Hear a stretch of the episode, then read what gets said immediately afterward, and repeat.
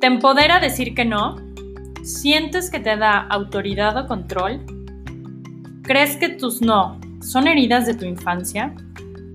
¿Crees que a tu niña interior le hubiera pasado algo por cenar mientras veía la tele de vez en cuando?